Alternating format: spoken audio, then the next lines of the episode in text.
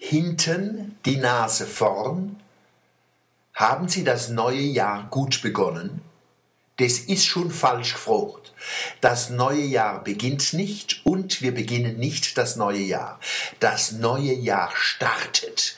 Wir starten ins neue Jahr. Das neue Jahr startet in uns. Dabei geben wir Gas und Blick nach vorn. Vorne ist es zappeduster, aber das ist nicht schlimm. Dede ma was sehe, dede ma vielleicht auch was verstehe. Aber so weit wollen wir es nicht kommen lassen.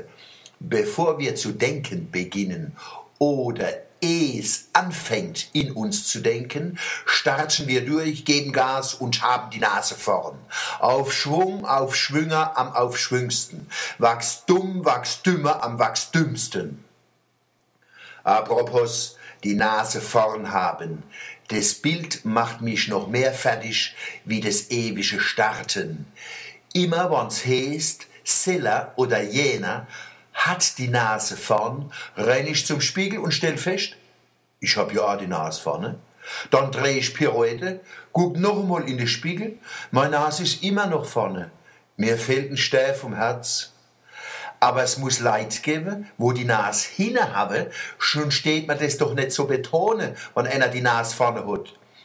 Unlängst hat einer bezogen auf die bevorstehende Landtagswahl gefragt, wer wohl im Mannheimer Norden am Ende die Nase vorn hat. Also wer quasi hinne die Nase vorne hat. Das ewige Rätsel Zeit. Hat der 1. Januar die Nase vorne oder am Ende der 31. Dezember. Das erinnert mich an die Mutter aller Gehirnerschütterungen. Entscheidend ist, was hinten rauskommt.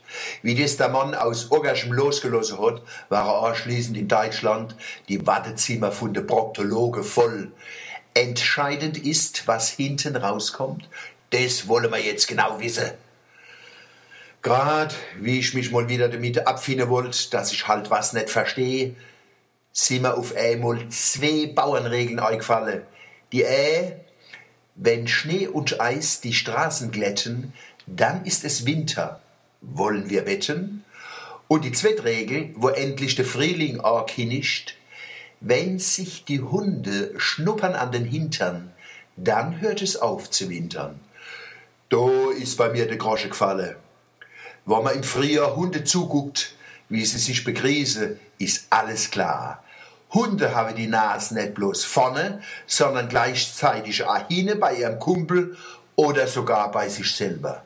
Die eigene Nase hinne haben, ist für Hunde ein Akt von Selbsterforschung, Selbsterfahrung und Selbstverwirklichung. Die Nase vorn haben ist also doch kein Stilblüt, sondern beruht auf genauer Beobachtung im heroischen Selbstversuch habe ich probiert, die Methode zur speziellen Selbsterfahrung bei Hunde exemplarisch und endgültig auf den Mensch zu übertragen. Ergebnis: ein Hexenschuss und zehnmal Physiotherapie.